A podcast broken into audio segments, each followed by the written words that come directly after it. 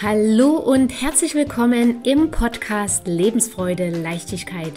Dein Podcast für deinen Weg der Persönlichkeitsentwicklung in deine wahre und geniale Größe. Das Ganze mit ganz viel Freude, Liebe und natürlich mit ganz viel Herz. Ich bin Daniela Kreisig und ich freue mich riesig, dass du jetzt hier mit dabei bist. Und jetzt wünsche ich dir viele inspirierende, vergnügliche und vor allem klarheitsschaffende Momente – und falls es dir gerade nicht so gut gehen sollte, dann wünsche ich dir natürlich auch mutmachende und energiegebende Momente beim Anhören dieser Folge.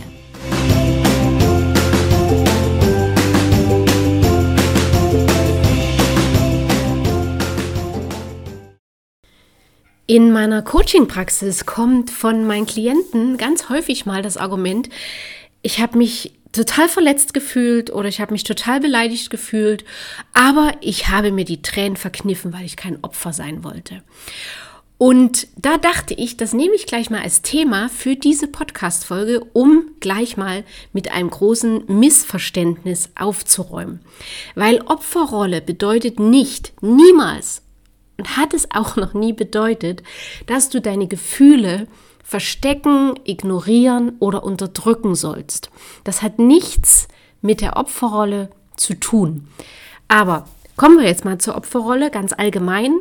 Was ist damit überhaupt gemeint? Und dazu gehen wir mal wieder in die Kindheit zurück. Und wenn du meinen Podcast schon länger hörst, dann weißt du, dass wir bis ungefähr zum dritten, dritten Lebensjahr völlig frei sind von Bewertungen und von Glaubenssätzen. Wir kennen auch keine Gedanken in Form von ich bin nicht gut genug oder das schaffe ich nicht oder, oder ich bin nicht schön genug. Und ab ungefähr dem dritten Lebensjahr fangen wir an, die Stimmen unserer Eltern, Erzieher, Lehrer, Trainer und so weiter zu verstehen. Und wir glauben ihnen natürlich. Wir glauben ihnen, weil wir erstens keinen Vergleich haben. Das heißt, wir wissen in dem Moment gar nicht, dass andere Menschen anders darüber denken und deshalb meinen wir, dass alle Menschen so denken. Und zweitens haben wir natürlich absolutes tausendprozentiges Vertrauen zu unseren Bezugspersonen. Was sie sagen, stimmt zu 100 Prozent.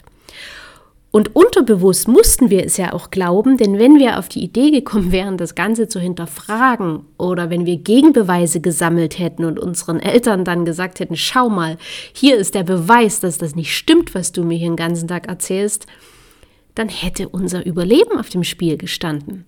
Weil instinktiv wussten wir als Kinder nämlich ganz genau, dass wir von unseren Bezugspersonen abhängig sind und dass wir die Liebe und Anerkennung unserer Bezugsperson brauchen, um zu überleben.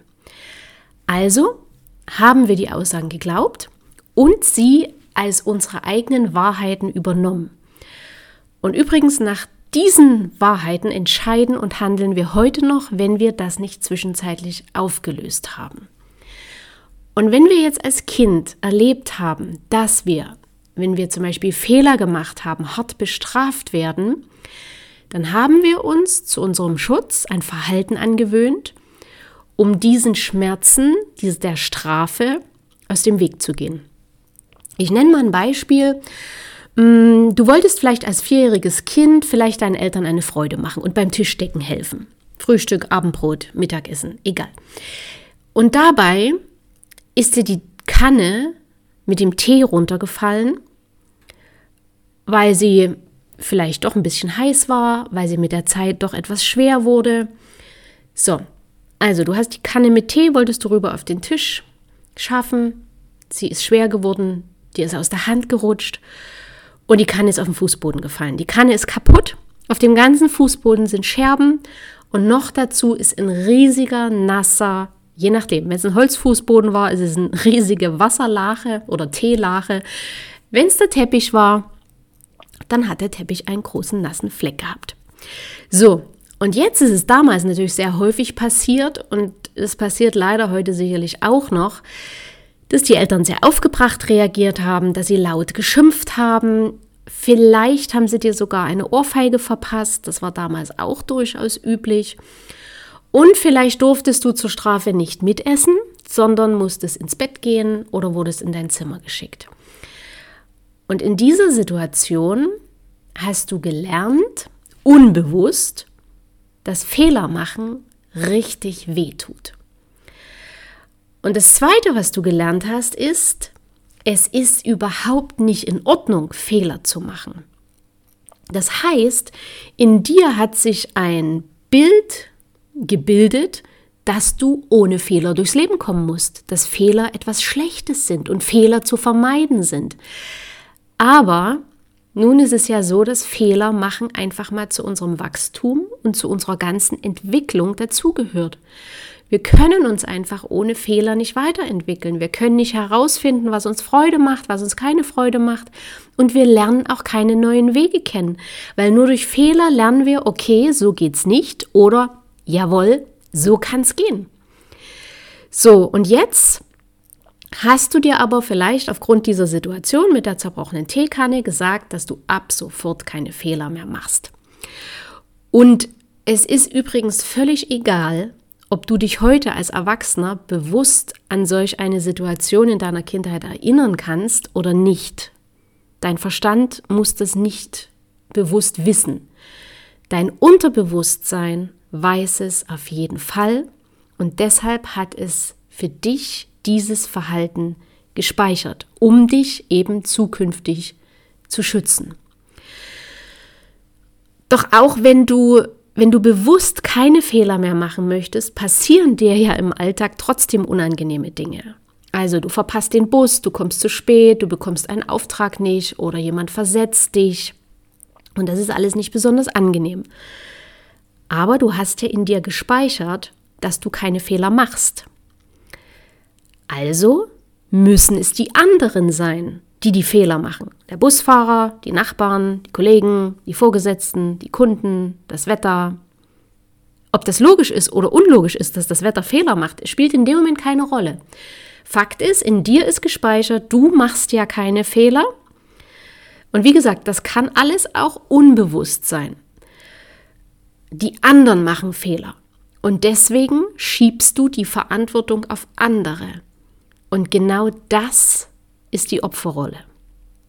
Die Verantwortung für die Situation auf andere Menschen, Gegebenheiten, Umstände abschieben. Und genau das ist die Opferrolle. Wenn du die Verantwortung abgibst, dann bist du in der Opferrolle. Es hat nichts mit der Opferrolle zu tun, wenn dich eine Aussage von jemandem verletzt und dir kommen die Tränen. Es ist auch nicht die Opferrolle, Entschuldigung, wenn dich jemand belogen hat und du dich enttäuscht fühlst. Und es ist auch keine Opferrolle, wenn alles schief zu gehen scheint und du dich wütend oder verzweifelt fühlst. Es ist nur dann die Opferrolle, wenn du die Schuld auf andere schiebst. Und vielleicht denkst du jetzt, naja, das ist ja ziemlich einfach gedacht, aber so leicht, also so einfach ist das ja nicht im Leben. Weil Vielleicht denkst du, was kannst du dafür, wenn dir jemand die Vorfahrt nimmt und, und dein Auto jetzt zerbeult ist? Oder was kannst du dafür, wenn das Konzert, auf das du dich so gefreut hast, voll daneben ist? Also, alles, was den Straßenverkehr betrifft, gibt es eine ganz simple Antwort. In dem Moment, in dem du dich in dein Auto setzt oder in dem Moment, in dem du den Fuß vor deine Haustür setzt, weißt du, dass du das Risiko eingehst, in einen Unfall verwickelt zu werden. Schon als du die Fahrschule gemacht hast, wusstest du, dass es sowas wie Verkehrsunfälle gibt und dass die wahrscheinlich nicht schlagartig aufhören, weil du jetzt auch auf der Straße bist. Also, du kannst dich dort nur bestmöglich schützen, indem du achtsam und konzentriert fährst, konzentriert fährst und so hoffentlich die Folgen von anderen nicht aufmerksamen Verkehrsteilnehmern zum Wohle aller abwenden kannst. Und auch bei Konzerten gehen wir mit bestimmten Erwartungen heran. Wenn es dann anders läuft, sind wir enttäuscht. Und sich enttäuscht fühlen ist völlig in Ordnung. Wir, wir sind schließlich Menschen, wir sind keine Maschinen. Nur in dem Moment, in dem du sagst, dass du jetzt ganz miserable Laune hast, weil das Konzert so schlecht war, in dem Moment gibst du die Verantwortung für dich ab und bist in der Opferrolle. Leichter und klarer geht es, wenn du einfach sagst, okay, ich bin ziemlich sauer oder ich fühle mich ziemlich angefressen, weil ich mir das Konzert anders vorgestellt habe. okay, jetzt ist es so gelaufen, was kann ich jetzt tun? Und was du jetzt tun kannst, das kann sein, es als Erfahrung zu verbuchen, nie wieder bei diesem Künstler Tickets zu kaufen. Du kannst dich beim Veranstalter beschweren, damit vielleicht das Feedback auch beim Künstler ankommt und er sich verbessern kann. Du kannst ähm, vielleicht aber auch das Konzert nochmal vor deinem geistigen Auge Revue passieren lassen und vielleicht erkennen, dass es dem Künstler vielleicht nicht gut ging. Okay, das ist keine Entschuldigung für ein schlechtes Konzert, aber letztlich sind Künstler auch nur Menschen, die gute und weniger gute Tage haben. Und während vielleicht normale Angestellte sich krank schreiben lassen können, wenn es ihnen nicht so gut geht, hat der Künstler in der Regel keine Möglichkeit abzusagen. Also dort lade ich dich ein, gern auch mal aus der menschlichen Sicht drauf zu schauen. Das bedeutet natürlich nicht, dass du dir alles gefallen lassen sollst. Ne? Sieh einfach die Situation so, wie sie sind, quasi neutral.